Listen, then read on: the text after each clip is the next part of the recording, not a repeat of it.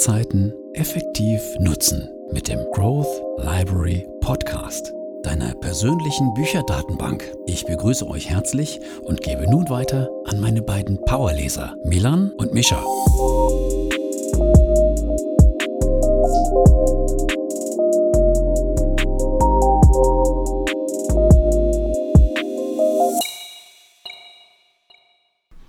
Herzlich willkommen, wie immer, auch wieder von meiner Seite hier beim Growth Library Podcast. Mein Name ist Milan und am anderen Ende der Leitung befindet sich wie immer mein Bruder. Mischa, hallo und herzlich willkommen. Natürlich auch von meiner Seite. Ja, man kennt ja schon unsere Einleitung. Ähm, ja, Mischa, ich, bevor wir jetzt hier komplett mit dem Buch starten und weitermachen, mit mhm. dem zweiten Teil von Tony Robbins, wollte ich mal dir ein, zwei Sachen erzählen, die ich jetzt angefangen habe, seit ungefähr zwei, drei Wochen zu verändern. Und zwar ist mir aufgefallen, dass immer wenn ich viel für die Uni zu tun habe oder allgemein, die Aufgaben anstehen und ich dann zum Beispiel zwischenzeitlich kurz aufs Handy schaue, kennt es glaube ich jeder, man verschwindet so kurz auf Instagram und auf einmal äh, ist dann wieder eine halbe Stunde an Zeit weg und man fragt sich so ein bisschen, wo ist die Zeit geblieben, was habe ich jetzt eigentlich gerade die ganze Zeit gemacht oder mir überhaupt angeschaut. Ja. Und mir ist aufgefallen, dass ich da teilweise wirklich vielen Leuten folge, die einfach nur irgendeinen Blödsinn die ganze Zeit posten und Sachen, die mich eigentlich vielleicht auch gar nicht interessieren, die ich einfach so vorgeworfen bekomme, weil ich durch die Stories so ein bisschen durchscrolle. Mhm. Und ich habe jetzt äh, sukzessive angefangen, Leuten zu entfolgen, die äh, einfach nur Sachen posten, die mich nicht interessieren. Und ich muss sagen, das finde ich ziemlich cool, weil ich jetzt da viel, viel weniger mit irgendwelchen Blödsinn zugeballert werde. Mhm, Finde ich auch sehr gut. Ich merke das auch, wenn ich nach der Arbeit nach Hause komme, ist eigentlich das Erste, was ich so tue, ist erstmal aus den strikten Klamotten raus, ab aufs Bett und erstmal das Handy in der Hand und dann wird da erstmal rumgescrollt oder geswiped. Da geht schon massiv Zeit drauf, auf jeden Fall. Das krasseste wäre natürlich jetzt noch die Extremform, die Königsdisziplin, wenn du sagst, ähm, ich verzichte komplett drauf. Aber bis dahin ähm, ist es, glaube ich, noch ein, noch ein kleiner Weg. Ja, ich habe auch immer das Gefühl, dass man da dann so ein bisschen, dass es manchmal auch ein bisschen schwierig sein kann, wenn man natürlich so alle seine ganzen Freunde auf Instagram oder Facebook aktiv sind, wenn man da dann nicht so gar nicht gar keinen Zugang mehr dazu hat, dass man nimmt auch ja, vielleicht. So ein bisschen aus der Bildfläche Sachen, verschwindet. Ja, genau, und auch nicht mehr so auf dem neuesten Stand ist und auch so ein bisschen mhm. soziale Kontakte nicht mehr so gut pflegen kann. Ich spreche jetzt auch nicht hauptsächlich von Freunden oder oder irgendwelchen Leuten, die man kennt, sondern hauptsächlich auch solchen Seiten, die irgendwelche Memes posten oder irgendwelche ja, ja. Lachvideos ja. und so diese ganzen Blödsinn, weißt du? Die kann man eigentlich alle äh, getrost weg, voll, wegschicken. Was natürlich auch ein Ding ist, das man nicht vergessen sollte oder darf. Gerade bei uns, wenn jetzt unsere Freunde oder wenn wir jetzt auch ausgezogen sind, ähm, ist es natürlich auch nochmal ein bisschen schwieriger, da um laufendem zu bleiben. Man ist dann vielleicht noch in ein paar WhatsApp-Gruppen drin, kriegt da so ein bisschen was mit was jetzt am Wochenende ansteht und Co., aber man kann sich halt nicht selbst beteiligen und da ist das ganz nett eigentlich dann auch mal bei Facebook, äh, bei, bei Instagram dann so Stories vom Wochenende von denen zu sehen oder was sie hier so getrieben haben und sich das anzuschauen. Ja, genau. Das, das, das ist auch der Aspekt, den ich halt meinte. Dafür ja. würde ich halt auch nutzen, aber nicht, um jetzt irgendwie irgendwelchen zum Beispiel Influencern zu folgen, die mir ständig irgendwelche Produkte vorstellen oder so, weißt du? Da, das brauche ich einfach nicht. Ja, das stimmt. Finde ich gut. Gut, das ist so meine Veränderung der Woche. Bei dir gibt es was Neues oder alles beim Alten? Ja, alles beim Alten. Die letzte Arbeitswoche, die jetzt hier ausklingt langsam, ganz gemütlich. Und dann ist auch der verdiente Weihnachtsurlaub vor der Tür, würde ich sagen. Ne? Aber ja, die Weihnachtszeit. Für unseren Podcast natürlich nicht, da wird weitergearbeitet. Ja, aber man muss dazu sagen, bei, du hast zumindest noch ein bisschen mehr Weihnachtsstimmung als ich hier im Norden. Ja. In Rotterdam gibt es natürlich die anderen großen Kaufhäuser, die sich ein bisschen von außen hergerichtet haben und Schaufenster eingerichtet haben, aber so einen richtigen Weihnachtsmarkt gibt es jetzt hier nicht. Das Einzige, was es hier gibt, ist ganz lustig, in der Stadt sind so vereinzelt ähm, vietnamesische Fressbuden aufgestellt, wo die Leute dann immer diese, ich weiß gar nicht, diese frittierten Frühlingsrollen und so kaufen. Das ist immer mhm. sehr interessant. Weihnachtlich. Sehr weihnachtlich, ja genau. Optimal zur Stimmung angepasst. Ja. Naja. Naja. Ja, wir haben in der letzten Folge kurz angesprochen, dass wir ähm, die Glaubenssysteme ja noch anschneiden wollten. Wir sind ja noch im Anthony Robbins, im das Robinson Power Prinzip und würden damit auch eigentlich jetzt direkt durchstarten, oder? Ja, das ist eine sehr gute Idee. Das Einzige, was ich noch mal kurz einmal vorweg sagen möchte, ist, dass wir für alle Zuhörer, die jetzt gerade vielleicht neu einschalten, dass wir natürlich nicht das Buch eins zu eins äh, für jede Seite durchgehen, sondern wirklich wieder nur die wichtigsten Sachen ähm, pro Kapitel besprechen, die uns ja aufgefallen sind, die wir mit euch vielleicht auch mal mitgeben möchten, um mhm. ein bisschen darüber nachdenken zu können.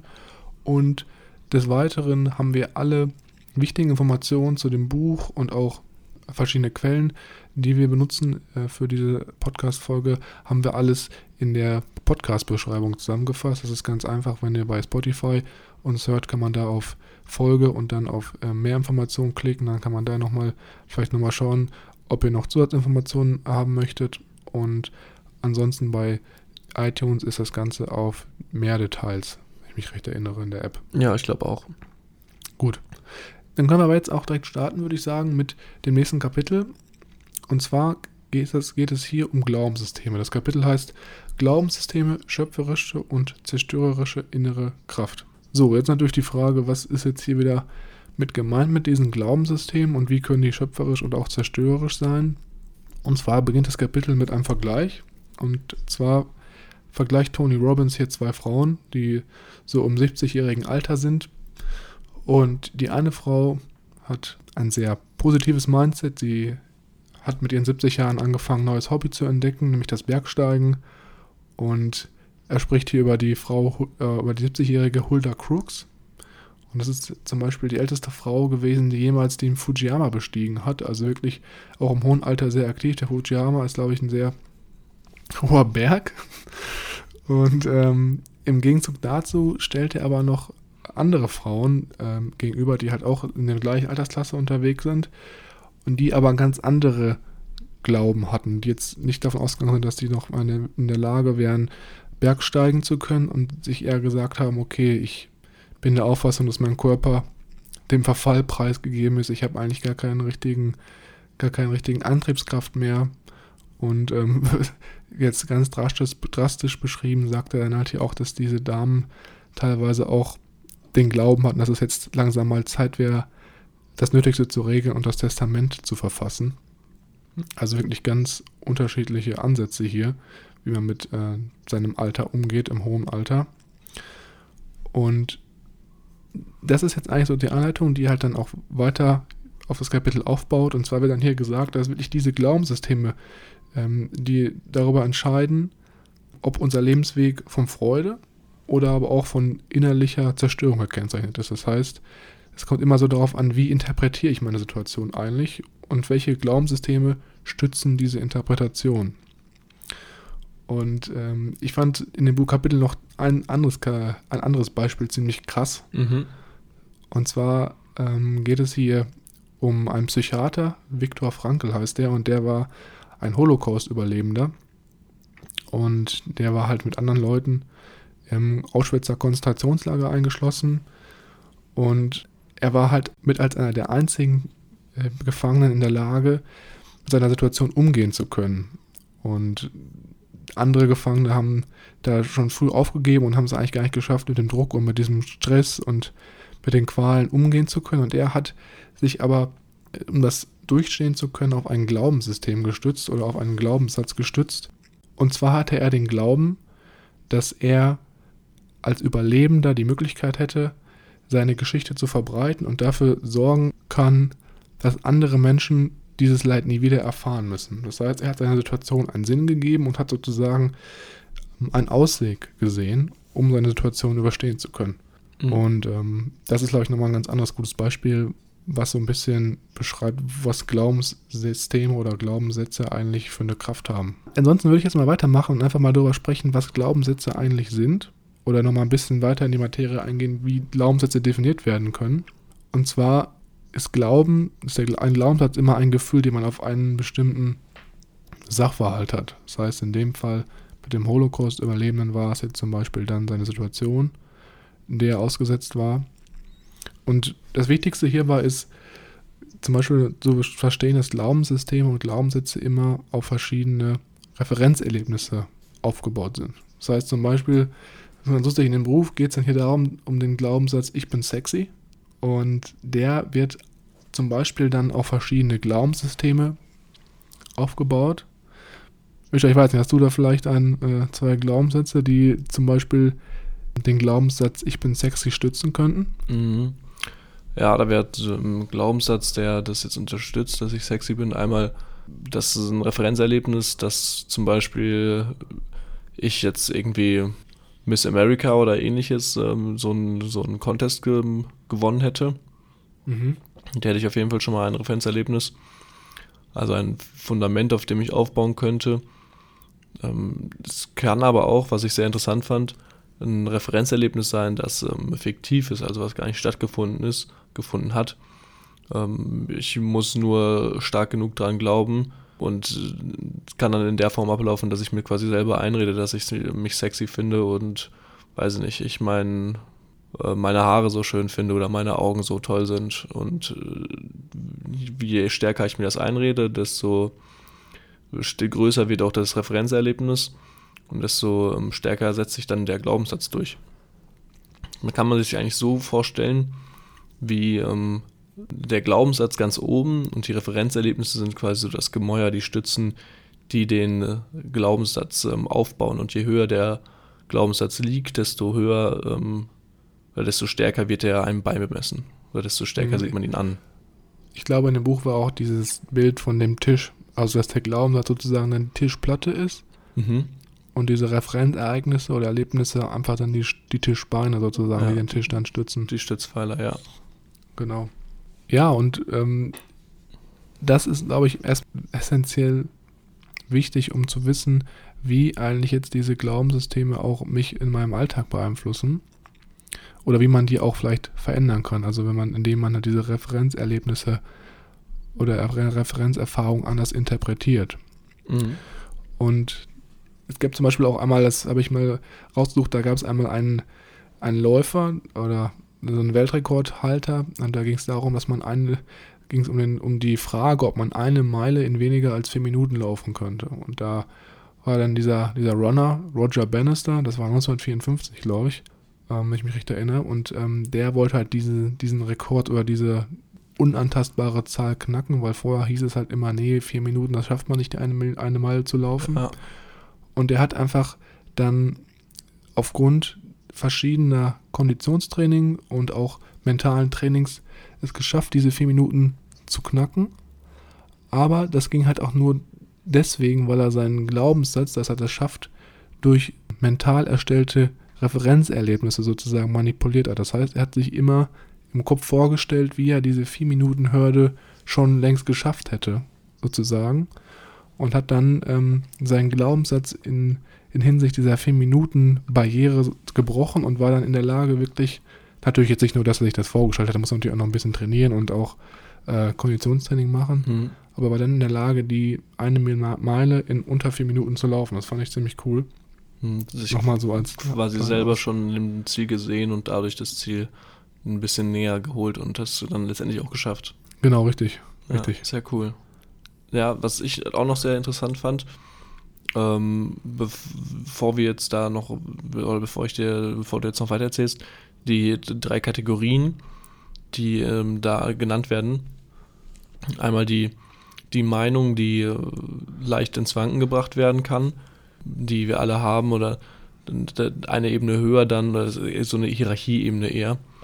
Die Meinung ganz unten, darüber der Glauben, der dann schon ähm, stärkere Referenzerlebnisse hat ähm, oder eine stärkere äh, emotionale Referenzbasis hat und mit Gefühlen bestückt ist und dann die Überzeugung, ähm, über die wir hier auch ja jetzt sprechen die ganze Zeit, ähm, die mit großer emotionalen Intensität ähm, ja, beflügelt ist und wenn die ähm, angegriffen wird, löst es auch meistens immer ähm, aus, dass sich derjenige dann wehrt mit Händen und Füßen, was man natürlich auch im Kopf behalten sollte und ähm, vorsichtig sein sollte, wenn einem das selber passiert und man jetzt von irgendwas total überzeugt ist Mhm. und das angegriffen wird, dass man nicht in diese extreme Abwehrhaltung kommt und dann sich auf einmal in der Situation wiederfindet, dass man das vehementlich ähm, abwehrt und dann vielleicht auch auf eine persönliche Ebene ähm, agiert.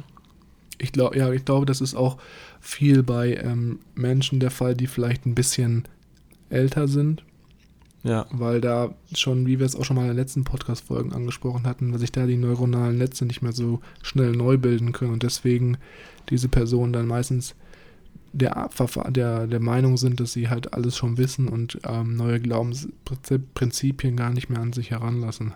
Ja. Hm. Genau, jetzt am Ende des Kapitels ähm, geht es halt auch nochmal darum, wie man diese Glaubensprinzipien neu ausrichten kann. Mhm. Und das ist, glaube ich, auch eine der Kernaussagen, die wir uns am nächsten Schritt widmen werden.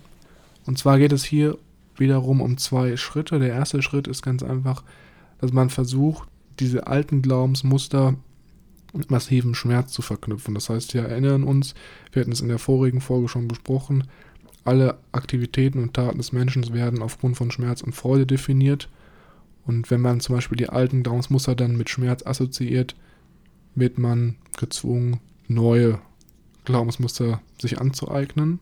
Das ist natürlich jetzt leichter gesagt als getan, aber wir werden im nächsten Schritt nochmal spezifisch darauf eingehen, wie man das jetzt vielleicht ähm, anmachen kann. Mhm. Und im zweiten Schritt geht es darum, dass man Zweifel legt. Das war so ein bisschen das, was du gerade auch mit der Abwehrhaltung schon verdeutlicht hast, dass man halt auch mal so ein bisschen seine Verhaltensmuster hinterfragt. Ja. Und sich überlegt, ob das jetzt, was ich die letzten Jahre gemacht habe, alles richtig ist oder ob es da nicht vielleicht Sinn macht, sich was Neues zu überlegen und was Neues anzueignen. Dann würde ich jetzt noch, wenn du fertig bist mit dem Kapitel, oder? Ich bin jetzt soweit durch, mhm. ja, genau. Genau, noch ganz kurz, was ich auch noch in dem Kapitel sehr schön fand, was ähm, irgendwo beiläufig mal erwähnt wurde, dass keine Erfahrung im Leben eine andere Bedeutung hat als diejenige, die wir ihr selbst beimessen. Heißt, du kannst dir im Endeffekt selber den Grad an ähm, Kopfzerbrechen, das dir eine Tätigkeit ähm, beifügt, bestimmen. Beispiel, wenn wir jetzt mal von dem Abitur ausgehen würden und sagen würden, ja, das Abitur, das sagt im Endeffekt mir eh nicht aus, äh, wie schlau oder wie doof ich bin und sagt mir auch nicht aus, wie viel ich später in meinem Leben verdiene. Also verringere ich die Bedeutung, die ich dem Abitur bemesse, für mich und wäre dadurch auch eine kleinere Sache. Heißt, ich würde mir darüber gar nicht so viel den Kopf zerbrechen und würde mir nicht so viele Sorgen darüber ähm, ja, machen. Was ich sehr ähm, sehr interessant fand, dieser Ansatz. Also, dass man auch ein bisschen guckt, wie, dass man das selbst so ein bisschen steuert. Mhm. Gut. Das nächste Kapitel geht jetzt ähm, los mit, wie wir diese Veränderung erreichen können. Es nennt sich, lassen sich Veränderungen von einer Minute auf die andere erzielen, mit einer provokanten Frage, mhm. ähm, dem Titel. Und hier geht es jetzt um die neuroassoziative Konditionierung, die wir in dem letzten Teil ja auch schon kurz angesprochen haben. Und zwar äh, die NAC-Methode. Die NAC-Methode ist quasi eine Konditionierung des autonomen Nervensystems auf Freude mit ähm, angestrebten Zielen ähm, zu reagieren und die Freude und die Ziele quasi zu konditionieren, zu assoziieren, um mhm. dann zum, ja, zum, beim Erstreben dieses Ziels, beim Hinarbeiten und dann auch beim Erlangen Freude damit zu verbringen, äh, zu verbinden. Und genau, so ein bisschen, darf ich einmal kurz anhaken, so der, der Weg ist das Ziel, dass man auch schon mit dem, mit dem Weg und den Schmerzen auf dem Weg sozusagen Freude assoziiert. Genau. Und gleichzeitig aber auch auf der anderen Seite wollen wir natürlich auch Schmerz mit den Verhaltensweisen, die wir, die es zu meiden gilt. Also äh, gerade Tätigkeiten, die uns jetzt von unseren Zielen fernhalten, die bewusst jetzt ganz konträr oder uns nicht, nicht, nicht gut tun vielleicht auch, die wollen wir ja nicht weiter vertiefen und die wollen wir nicht konditionieren, die wollen wir am liebsten über Bord werfen. Mhm. So, und jetzt natürlich die Frage, wie man diese langfristige Veränderung herbeiführen kann, damit es auch wirklich in uns bleibt und nicht so ein kleines ähm, ja, Wochen-Monatsspiel ist, das kurz ähm, vor kurz auftritt, wir kurz durchführen und nach zwei, drei Wochen kommt dann langsam der Alltagsrhythmus und dann lassen wir das auch wieder. Mhm. Deswegen muss die Veränderung einmal von einem selbst kommen, vom, ähm, von dem, ja, vom, vom Inneren eines, ähm, eines Menschen. Ähm, da muss ich so, darf ich kurz einmal anhaken? So? Ja. Ich glaube, man muss sich auch dann so bewusst sein, dass man wirklich was, was verändern möchte. Ne? Genau. Und was ich auch sehr, was ich auch sehr wichtig fand, deswegen habe ich es mit aufgeschrieben, müssen wir unserem Gehirn klare Signale senden. Also wenn wir ein Verhaltensmuster mit Freude oder Schmerz ähm, verknüpfen wollen, äh, muss dies eindeutig sein und es darf nicht heute mal mit Freude und morgen müssen wir uns wieder dazu aufquälen und äh, mit, so ein bisschen mit Schmerz verknüpfen, weil im Endeffekt, wenn wir die gemischten Botschaften vermitteln, erhalten wir auch gemischte Resultate und das ist ja gerade nicht das Ziel. Deswegen im Klaren darüber sein, die Signale, die wir äh, verschicken, müssen klar und deutlich sein. Mhm. Genau, und dann geht es eigentlich auch los. Ah nee, stopp. Dann ist es, äh, das war es eigentlich schon zu dem Kapitel, weil das eigentlich nur so, so der Einstieg ist. Genau, das war eigentlich jetzt so ein kleiner genau. Teaser für diese neuroassoziative Konditionierung, dieses, dieses Konzept, diese Struktur, die der Tony Robbins uns dann hinterher genauer erläutert, wie man es halt auch anwenden kann. Bevor wir nochmal da jetzt direkt mit einsteigen, wie diese mhm. Schritte jetzt funktionieren, um sozusagen sein Glaubensmuster zu ändern, fand ich in dem Teil auch nochmal sehr interessant, dass zum Beispiel auch geschrieben wurde, dass man diese Umkonditionierung, dass man jetzt nicht von heute auf morgen ändern kann. Also, um jetzt schon mal den Kapiteltitel sozusagen zu widerlegen, lassen sich Veränderungen von einer Minute auf die andere erzielen? Natürlich nicht. Ja. Weil das teilweise Glaubensmuster sind, die halt schon über Länge, Jahre, Jahre sich aufgebaut haben. Die kann man deshalb wahrscheinlich nicht von einer Minute auf die andere über Bord werfen. Und ich finde, er gibt dann hier einen sehr interessanten Vergleich, dass man das so ein bisschen wie mit dem Stimmen eines Klavieres vergleichen sollte. Weil wenn man ein Klavier stimmt, ist es halt so, dann kommt ein, ein Klavierstimmer, kommt vorbei, das weiß ich noch, bei uns früher war es ja auch immer so. Und der stimmt das Klavier halt einmal. Aha. Und dann muss er vielleicht nach einer Woche oder nach zehn Tagen wiederkommen, um die Seite nochmal neu zu stimmen, weil sich das am Anfang immer noch so ein bisschen verzieht. Und so kann man sich das auch mit dieser Konditionierungsmethode vorstellen. Man muss es halt einmal auslegen, ausrichten, sich bewusst werden, dass man diese Entscheidung trifft, dass man sich umkonditionieren möchte, aber da muss man das halt auch kontinuierlich weiter verfolgen, damit man eine dauerhafte und bleibende Veränderung erzielen kann. Und nicht, dass man, wie du schon angesprochen hast, nach zehn Tagen dann auf einmal wieder in seine alten Verhaltensmuster zurückfällt. Mhm. Ein schönes Beispiel mit dem ähm, Klavierstimmer, der dann immer hin und wieder am Anfang häufiger und am Ende dann fast gar nicht mehr vorbeikommen muss und da nochmal die Seiten in die richtige, auf die richtige Länge ziehen muss. Ja, ich weiß. Das war ja bei uns, also unser Klavier zu Hause müsste, glaube ich, auch mal wieder gestimmt ja. werden, solange wie das nicht mehr gestimmt wurde. Das wäre langsam Zeit dafür. Ja. Genau, und der letzte Punkt, welchen ich nochmal hier ansprechen möchte, spielt so ein bisschen über die Funktionsweise des Gehirns nach und spielt auch so ein bisschen nochmal auf dieses Klavierstimmen mit ein, dass man das halt am Anfang auch üben muss, diese Umkonditionierung. Das heißt, es ist, am Anfang ist es vielleicht ein bisschen schwieriger. Es dauert halt, bis das Gehirn diese neuen Synapsenverbindungen zu den neuen Glaubenssätzen erstellt hat. Das haben wir auch schon früher mal angesprochen. Das ist jetzt halt dieses Trampelfahrtprinzip. Je öfter man diese Verbindung nutzt, desto einfacher wird es für das Gehirn, die Glaubenssätze einzurichten. Und ähm, das, um auf das Klavier nochmal zurückzukommen, war bei uns oder bei mir früher auch immer so, äh, mit diesen Trampelfaden, dass man halt um neue Sachen zu lernen, das immer öfter wiederholen muss, bis es halt irgendwann ins äh, Langzeitgedächtnis eingegangen ist. War beim Klavierspielen bei mir damals zum Beispiel auch immer so. Ich hatte da teilweise dann ein Klavierstück gelernt und habe das auch spielen können, aber dann hatte ich dann sozusagen diesen, diese Synapsenverbindung erstellt, die mir halt ermöglicht hat, das Klavierstück zu spielen. Mhm. Aber nach einer Zeit, wenn man halt dann nicht dran bleibt, und so ist es mit der Konditionierung auch, wenn du nach einer Zeit aufhörst, diesen, neues, diesen neuen Glaubens, das neue Glaubensmuster zu konditionieren, vergisst du es halt auch. Und sowas beim Klavierspielen halt auch. Ich weiß nicht, ob du dich noch daran erinnern kannst, wenn man dann zum Beispiel ein halbes Jahr versucht hat, später das Klavierstück nochmal zu spielen, was man irgendwie dann in der Zwischenzeit gar nicht mehr probiert hatte, war ich halt nicht mehr in der Lage, das Klavierstück zu spielen, weil es halt verschwunden war. Und so ist es mit dieser, mit dieser Nackmethode auch. Man muss es halt kontinuierlich machen, weil es halt sonst ja, in Vergessenheit gerät. Mhm.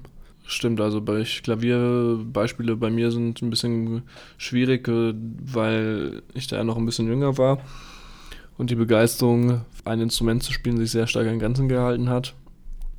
Aber mittlerweile läuft es auch nur noch nach, ich weiß ungefähr, wo die Finger lagen und dann Try and Error, so lange bis das, was dabei rauskommt, sich einigermaßen gut anhört. Aber das ist ein anderes Thema. Oder du lernst halt mit YouTube-Videos und merkst einfach nur die Tastenfolge auswendig. Funktioniert auch sehr gut, kann ich aus eigener Erfahrung sagen. ja gut, jetzt haben wir schon wieder ein bisschen um den heißen Brei herumgeredet. Ich glaube, wir sollten jetzt mal anfangen, über die Nacktmethode dann auch zu sprechen. Sehr, sehr gerne. Genau, und das ist ein Sechs-Schritte-Prozess, wenn ich es so richtig sehe. Ja, ist richtig. Sechs-Schritte-Prozess, der von Tony Robbins in dem Buch beschrieben wird. Und diese Neuassoziierung, neuroassoziative Konditionierung herbeiführt. Und wir hatten uns jetzt überlegt, dass wir vielleicht mal schauen, dass jeder von uns immer abwechselnd einen Schritt vorstellt und dass wir dann so, ähm, so ein bisschen aktiver uns austauschen darüber. Und der erste Schritt von dieser neuroassoziativen Konditionierung wäre, machen Sie sich bewusst, was Sie wirklich erreichen wollen und was Sie davon abhält, Ihr Ziel jetzt wirklich zu verwirklichen. Und um das Ganze noch ein bisschen zu veranschaulichen, haben wir uns überlegt, machen wir wieder so einen Beispielfall, den wir dann schrittweise mit den sechs Schritten hier durchgehen. Und das spielt auch so ein bisschen hier im ersten Schritt schon darauf an, was du vorhin schon gesagt hattest, dass man sich zuerst überlegen soll, was will ich jetzt wirklich erreichen, welches Ziel habe ich, damit man sozusagen die Basis baut, um seinen Glaubenssatz zu verändern. Und wir haben uns überlegt, dass wir hier mal da anfangen, dass man als Benutzer dieser Taktik seine seine Wut auf seinen Chef zum Beispiel, dass man die unter Kontrolle kriegen möchte. Unter Kontrolle kriegen möchte und das nicht mehr so an sich rankommen lassen möchte. Das ist halt so ein Verhaltensmuster, das wir jetzt ähm, sagen verändern möchten. Und was hält uns davon ab? Zum Beispiel wäre dann in dem Fall, dass man immer dazu neigt, seine Gefühle nicht kontrollieren zu können.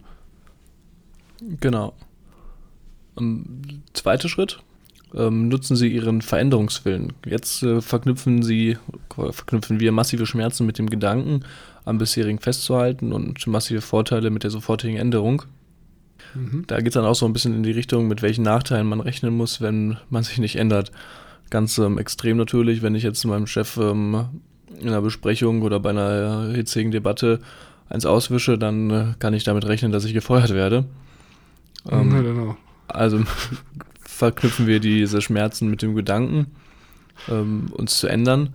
Und da geht es auch so ein bisschen äh, darauf hinein, wo dann genannt wird, ähm, wo es dann genannt wird, dass wir von innen Druck aufbaut. Das hatten wir in einem vorherigen Buchtitel bereits, das hast du ganz gut erklärt, mit der Weg von Motivation, also der Motivation von etwas wegzukommen und der mhm. Motivation zu etwas hinzukommen also der Hinzu-Motivation, die man hier auch wieder gut ähm, anwenden kann und quasi als ähm, zusätzlichen Verstärker nutzen kann, um diesen Veränderungswillen aufzubauen.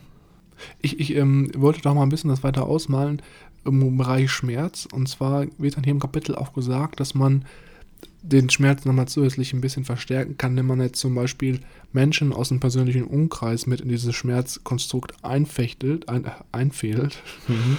Und das wäre zum Beispiel eine Möglichkeit, wenn ich mir jetzt überlege, okay, ich bin auf, den, auf die Kritik oder den Wutausbruch von, von meinem Chef, werde ich halt auch immer selber wütend. Und deswegen wird zum Beispiel jetzt, wenn ich abends nach Hause komme nach der Arbeit, habe ich eine schlechte Stimmung, bringe ich dann zu Hause in, ähm, ein und habe dann einen Streit mit meiner Frau zum Beispiel oder mit, mit den Kindern und das belastet die zum Beispiel auch. Und dann könnte man sich auch vorstellen, okay, wenn ich das jetzt ändere, jetzt nochmal, um jetzt auf diesen positiven Aspekt wieder zu kommen, dass man dann vielleicht abends nach der Arbeit, anstatt sich irgendwie aneinander zu geraten, Freude hat und äh, Spaß dann hat und das Ganze hinter sich lassen kann. Das wäre zum Beispiel so eine Motivation, dass man das gar nicht so an sich rankommen lässt und einfach den Abend schön ausklingen lassen kann, ohne diese, diese, diese negative äh, äh, Energie vom mhm. Arbeitsplatz mit nach Hause zu bringen. Ja, um diese negativen Gefühle dann nicht mehr zu haben. Genau, richtig. Ja. So, dann im dritten Schritt, nachdem wir jetzt Schmerz und Freude mit unserem Verhaltensmuster assoziiert haben, geht es dann darum, dass wir das eingehende Muster oder das alte Glaubensmuster und das alte Verhalten unterbrechen. Und hier geht es wirklich darum, dass man, sobald dieser kleine Keim startet und man mit dem alten Verhaltensmuster beginnt, dass man da dann merkt, okay, ich muss das jetzt ändern und kapp sofort diese, diesen Gefühlsschwall. Das ist natürlich am Anfang nicht einfach, das ist ganz klar, das ist wieder so ein Prozess wie beim Klavierstimmen, den man nach und nach ähm, verfolgen muss. Mhm. Und was jetzt zum Beispiel hier genannt wird, ist zum Beispiel eine Variante, um dann diesen Verhaltens, den alten Glaubensmuster zu zerschlagen, ist dann, dass man das Muster in seine Bestandteile zerlegt. Und das könnte man ganz, ganz klassisch machen, wenn man sich das visuell vorstellt zum Beispiel. Das heißt, ich male mir Situationen aus. Zum Beispiel, die letzte Situation, in der ich von meinem Chef so ein bisschen Kritik bekommen habe, wo ich diesen Wutausbruch gespürt habe und wo ich auch selber gemerkt habe, okay, das hat mich dazu veranlagt, dass ich halt auch selber wütend wurde und diese negative Energie aufgebaut habe. Und dann überlege ich mir, okay, ich lasse die Situation nochmal in meinem Kopf bildlich vor mir abspielen und manipuliere sozusagen jetzt verschiedene Teile dieses Films, den ich mir abspiele. Und zwar lasse ich das zum Beispiel vielleicht wie so ein Zeichentrick ablaufen, also verändert die Figuren.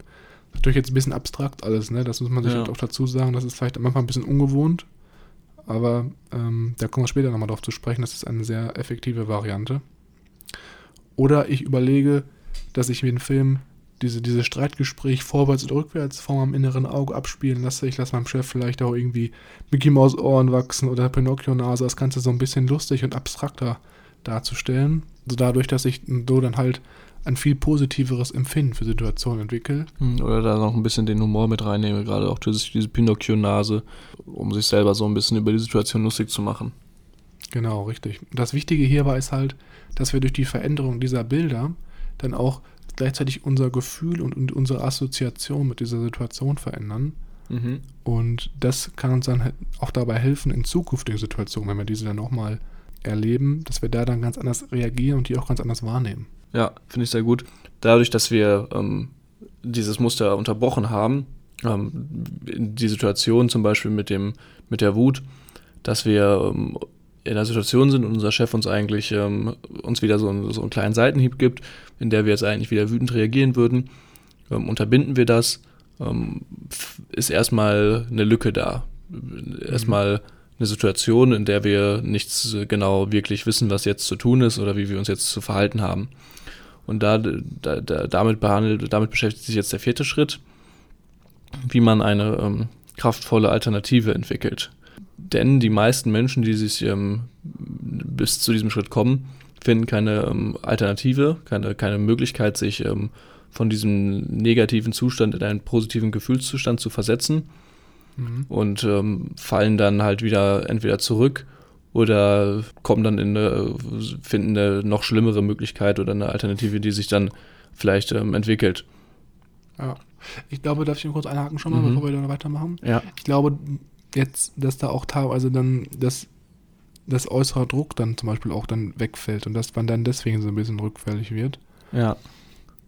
Oder dass man dann zum Beispiel merkt, okay, es ist vielleicht doch nicht so schlimm, wenn ich äh, negativ nach Hause komme oder wäre nicht so schlimm, weil das jetzt in der Vergangenheit immer so gut geklappt hat, dass ich mit einem positiven Gefühl nach Hause gekommen bin und die Stimmung gut war, denkt man sich vielleicht, okay, jetzt ist es für ein halbes Jahr gut gegangen, deswegen ist es vielleicht nicht mehr so schlimm, wenn ich jetzt einmal wieder in mein altes Verhaltenmuster zurückfalle und dann mit einer negativen Stimmung nach Hause komme. Ja, klar, das ist ja, das muss konsistent und durchgehend ähm, erfolgen. Wenn du da ähm, dir kleine Ausrutscher erlaubst, gerade in der Anfangszeit, das ist natürlich noch, ähm, noch drastischer, fällst du da, glaube ich, Mhm. sehr schnell wieder zurück.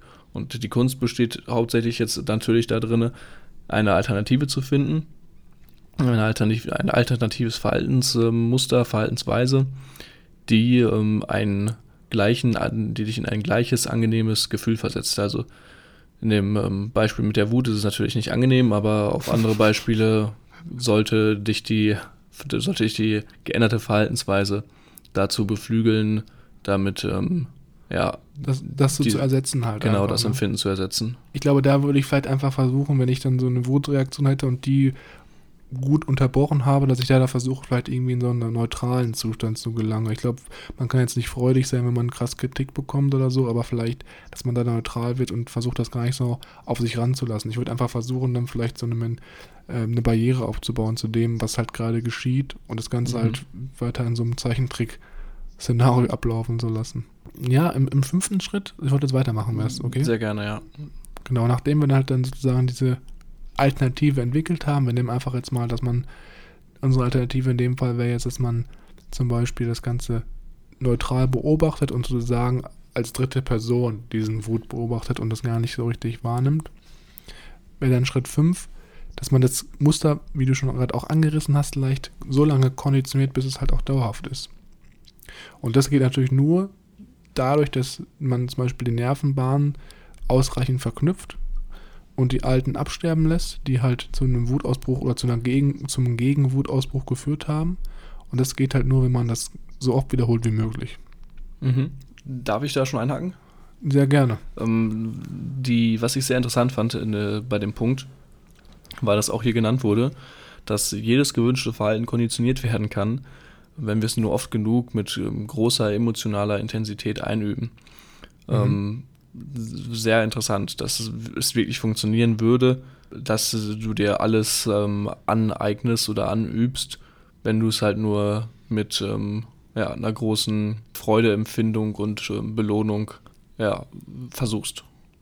Mhm. Dann ähm, gibt es hier jetzt zum Beispiel auch dann mehrere Möglichkeiten, die man jetzt aus der Tierzucht, werden jetzt hier Beispiele genannt, oder aus der Tierdressur, Mhm. wie man sozusagen diese Konditionierung dann auch langfristig bei sich selber einarbeiten kann. Da gibt es einmal dann die variable Verstärkung, das heißt, in diesem Fall sprechen wir jetzt von der Delfindressur.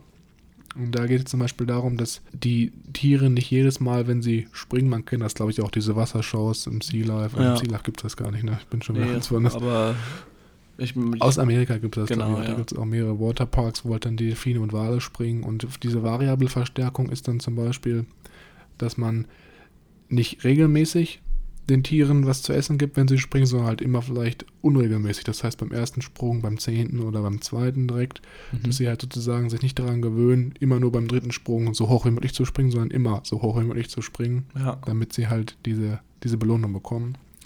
Um das Ganze jetzt dann auf unsere Wut-Situation zurück zu projizieren, da konnte man zum Beispiel überlegen, dass man sich selber belohnt, indem man eine angenehme Überraschung sozusagen sich, äh, ja, sich selber verabreicht. Mhm. Wenn man die Situation zum Beispiel bestanden hat, ohne mit einer Gegenwutreaktion auf die Kritik von dem Chef oder den Wutausbruch vom Chef zu reagieren. Ja, das ist natürlich wieder auch sehr persönlich, da eine Belohnung zu finden, die einem am meisten ähm, Freude bereitet oder die einer, die äh, man am meisten schätzt oder die man am meisten begehrt. Ja. Das ist natürlich auch jetzt ein bisschen, ich gibt jetzt noch eine zweite Möglichkeit, die ich nochmal ansprechen möchte, Mhm. aber allgemein, da ist natürlich auch so ein bisschen, vielleicht ist das schwierig, dass sich selbst äh, so diese, diese Motivation oder diese Verstärkung sich selber zu verabreichen. Vielleicht ist es da auch besser, wenn man vielleicht mit seiner Frau dann zum Beispiel drüber spricht und dann sagt, okay, ich bin jetzt immer, wenn ich abends nach Hause komme und gut gelaunt bin, anstatt negativ, kriege ich vielleicht irgendwie eine Überlohnung, aber du machst das halt so, dass ich das halt jetzt nicht jedes Mal bekomme, wenn ich gut nach Hause bekomme oder halt immer dann so in unregelmäßigen Abständen. Mhm. Eine Überraschung vielleicht, das wäre vielleicht eine Option, weil ich weiß nicht, es kommt da auch immer sehr darauf an, wie stark bin ich mental, dass ich dann auch teilweise mir unregelmäßig diese, diese Belohnung, ja, mich dieser Belohnung aussetze. Ja. Genau. Ansonsten die zweite Taktik, um da so ein bisschen po- positive Verstärkung zu erlangen, wäre dann die Jackpot-Technik. Das interessant. Da gibt es dann halt auch aus der Delfindressur ist es halt so, dass die Tiere dann teilweise, wenn sie hoch springen, auf einmal vier, fünf Fische auf einmal bekommen anstatt ein, um sozusagen diesen, diesen Glücksmoment noch ein bisschen weiter auszuleben. Das, ist nochmal ein bisschen zu verstärken, zu intensivieren. Genau, genau, richtig. Und ich glaube, da kann man dann vielleicht auch überlegen, dass man mit seiner Frau vielleicht ein Abkommen macht, dass die halt dann vielleicht einmal einem anstatt einem, fünf, einem Kuchen fünf Kuchen backt oder ähnliches. Mhm. Das so positiv ist, äh, ist dahingestellt, aber ist schöner, Ver- schöne, schöne, schöner Vergleich, schöne Metapher. Ja, also im, Endeffekt, das sind jetzt vielleicht so zwei Ansätze, die man vielleicht mal überlegen kann. Da muss man gucken, dass man das vielleicht noch ein bisschen, bisschen für sich selber am anpasst. Ja, es muss halt sehr, es ist schon individuell auf einen abgestimmt sein und vielleicht gibt es ja auch den einen oder anderen, der sagt, ja, wenn ich sowieso regelmäßig ähm, da eine Verstärkung erfahre oder eine Belohnung, dann macht das für mich keinen Sinn. Ich fahre die Jackpot-Technik oder andersrum. Genau, genau, richtig. Es sind jetzt auch noch zwei Techniken, es gibt jetzt noch zwei, drei andere. Ich weiß nicht, ob wir jetzt alle besprechen müssen. Da kann man uns vielleicht auch das Buch sich nochmal zulegen und dann mal reinschauen. Genau. Und als letzten Schritt ist jetzt der ganze, äh, der sechste Schritt ist jetzt die Do-it-yourself-Methode, sage ich mal, oder das Do-it-yourself-Schritt eher. Heißt, ich fasse es nochmal zusammen. Wir haben jetzt ähm, ein bestimmtes Gefühls- oder Verhaltensmuster, ähm, das wir ändern wollen. Äh, Dazu Mhm. haben wir uns jetzt bekannt und das haben wir jetzt auch ähm, anerkannt, dass, wir dass da Änderung vonnöten ist. Wir haben inneren Druck aufgebaut. Wir ähm, haben Gründe gefunden, die wir, weswegen wir dieses Verhaltensmuster ändern wollen. Dann haben wir das alte Muster durchbrochen. Uns ist aufgefallen, wann das alte Muster äh, sich durchgesetzt hat. Haben gewisse Abhängigkeiten oder Situationen entdeckt und diese dann auch ähm, durchbrochen und eine neue Alternative gefunden und uns auf diese Alternative konditioniert, die uns mit genau dem ähnlichen oder mit dem gleichen ähm, angenehmen Gefühl versetzt, um nicht in so ein Loch zu fallen. Oder halt das negative Gefühl durch ein angenehmes ersetzt. Ja, Genau. aber sonst. Mhm. Ja, ich finde das äh, nochmal jetzt auch am Ende nochmal zu sagen, hier ist wirklich, wirklich sehr interessant, dass man diese Konditionierung auf fast alles anwenden kann, was man eigentlich ändern will. Man muss halt nur sich klar sein, dass es nicht von jetzt auf gleich geht, sondern dass es vielleicht ein Prozess von mehreren Monaten ist, dass man da halt das im Hinterkopf behält. Ja, fand ich auch sehr, sehr interessant, dass man da wirklich alles erreichen kann. Aber ist natürlich auch äh, Geduld geboten, wie du schon gesagt hast, das stimmt. Das passiert nicht von heute auf morgen. Genau. Ansonsten würde ich ähm, das Kapitel jetzt ähm, liegen lassen, die neuroassoziative, neuroassoziative Konditionierung. Mhm. Und mit dem Blick auf die Uhr, Ja, die Uhr, die spielt natürlich wie immer gegen uns. hast du vielleicht noch ein Paradebeispiel oder ein Beispiel, wo du äh, die neuroassoziative Konditionierung eingebracht hast? In meinem Leben meinst du jetzt? Genau. Ich habe das damals oder auch öfter nochmal immer versucht mit dem Fitnesstraining. Das heißt, dass ich dann versuche, mich darauf zu polen, wirklich regelmäßig konstant meine Ernährung durchzuziehen und auch ins Studio zu gehen, weil teilweise ist so ein bisschen der Schlendrian hier reingekommen, nachdem wir nicht mehr zusammen äh, Mhm. ins Fitnessstudio gehen. Das Ja. ist ja immer ein bisschen schwieriger, wenn man alleine unterwegs ist. Und wenn man da zum Beispiel diese sechs Schritte durchgeht, im ersten Schritt, dann ist ja klar, was man für ein Ziel erreichen will, einen gut oder einen fitten Körper. Und Schmerz ist natürlich ganz klar, dass mein Körper dann irgendwie nicht mehr so fit ist oder auch ein bisschen einrostet, jetzt mal bildlich gesprochen. Und Mhm. positives Gefühl wäre vielleicht auch, habe ich mir überlegt, okay, wäre vielleicht cool, wenn andere dann sagen, boah, du hast ja jetzt wieder trainieren Du hast ja einen dicken aber einen Bizeps. dicken Oberarm bekommen, Kollege. Ja. Genau, das wäre natürlich ganz klassische Schmerz- und Freude-Assoziation. Und dann das alte Muster zu unterbrechen. In dem Fall wäre zum Beispiel so, dass ich ähm, gehe zum Beispiel mal morgens ins Fitnessstudio und früher war es halt teilweise dann so, dass ich da morgens anstatt aufstehen, au- äh, aufzustehen, liegen geblieben bin. Und dann, das war dieses alte Verhaltensmuster, dann einfach liegen zu bleiben und nicht loszustarten. Ja. Und dann habe ich halt angefangen, da so ein bisschen dann dieses Muster direkt zu unterbrechen, indem ich dann sage, okay, sobald ich anfange, den Gedanken zu haben, ich bleibe liegen, stehe ich sofort auf, ziehe mich an und gehe direkt los und suche sozusagen diesen, diesen Diskomfort, diese, ich weiß nicht, wie es auf Deutsch jetzt heißt, aber diese Unbequemlichkeit, glaube ich, das Ja. ist es, weil das auch die Situationen sind, in denen man halt dann merkt, okay, jetzt kann ich wieder eine neue Chance, mich weiterzuentwickeln oder auch was für meine Gesundheit zu tun. Mhm. Du gehst also aus deiner Komfortzone da raus. Genau, und dann, Ja. genau, und Alternative dann in dem Fall wäre dann zum Beispiel gewesen, dass ich dann sage, okay, ich schlafe dafür vielleicht natürlich an anderen Tagen länger oder habe am Wochenende einen Tag, an dem ich äh, dann länger schlafen kann und bewusst vielleicht auch ausschlafe und nicht so früh aufstehe, um ins Fitnessstudio zu gehen. Mhm. Und ähm, genau, das dauerhafte Konditionieren wäre halt dann so gegangen, dass ich mir halt dann wirklich auch überlege, okay, manchmal ist es dann so, dass ich dann vielleicht auch ein, zwei mehr Pausentage einlege und vielleicht eine Woche mal anstatt fünfmal dann dreimal gehe und dann sage, okay, die zwei Wochen muss ich jetzt vielleicht fünfmal gehen und dann in der Woche drei gehe ich dann nur dreimal, dass ich sozusagen so ein, so, so ein Ziel habe, wo ich darauf hinarbeite, wo ich vielleicht ein bisschen mehr Freiraum habe und ein bisschen mehr Zeit für mich und ein bisschen mehr ausschlafen kann. Cool. Mir würde Weil- tatsächlich gerade keine Situation einfallen, wo ich das mit diesem Verzerren und Co. schon angewandt habe. Ja, das mit dem Verzerren ist auch immer so, ich glaube, bei mir war es, ist natürlich jetzt schwer, es im Fitnessstudio anzumelden. Mhm. Man muss auch mal so gucken, manche Bausteine kann man jetzt, glaube ich, auch nicht immer in jedem Bereich anwenden. Ich wüsste jetzt nicht, wie ich das anwenden soll. Soll ich mich dann im Fitnessstudio stellen und überlegen, wie ich da. Wie deine Arme auf einmal wie. Gummi sind und hin und her schlackern. Ja, vielleicht so in die Richtung, ja. Aber ja, ich finde, es ist eine sehr, sehr coole Methode Mhm. und ich glaube, sie ist auch sehr effektiv, aber man muss halt auch immer ein bisschen abwiegen, inwieweit man das halt auch dann nutzen kann. Ne? Ja, absolut. Ansonsten würde ich sagen, das war wie immer unsere persönliche Zusammenfassung. Wenn ihr Interesse habt, das noch intensiver zu erfahren, tut euch keinen Zwang an und ähm, geht in die Buchhandlung. Da gibt es auch ganz viele interessantere Bücher, die man lesen kann. ähm, kleine Werbung, kleine Werbung für die örtliche Buchhandlung vor Ort Die Meiersche. die Meiersche oder wie man also sie auch bei euch um die Ecke heißt. Und dann hören wir uns in der nächsten Folge, die letzten zwei Teile der, Episode- des ersten Teiles des Buches. Und dann gehen wir mit, äh, fangen wir mit dem anderen Teil des Buchs an. Genau.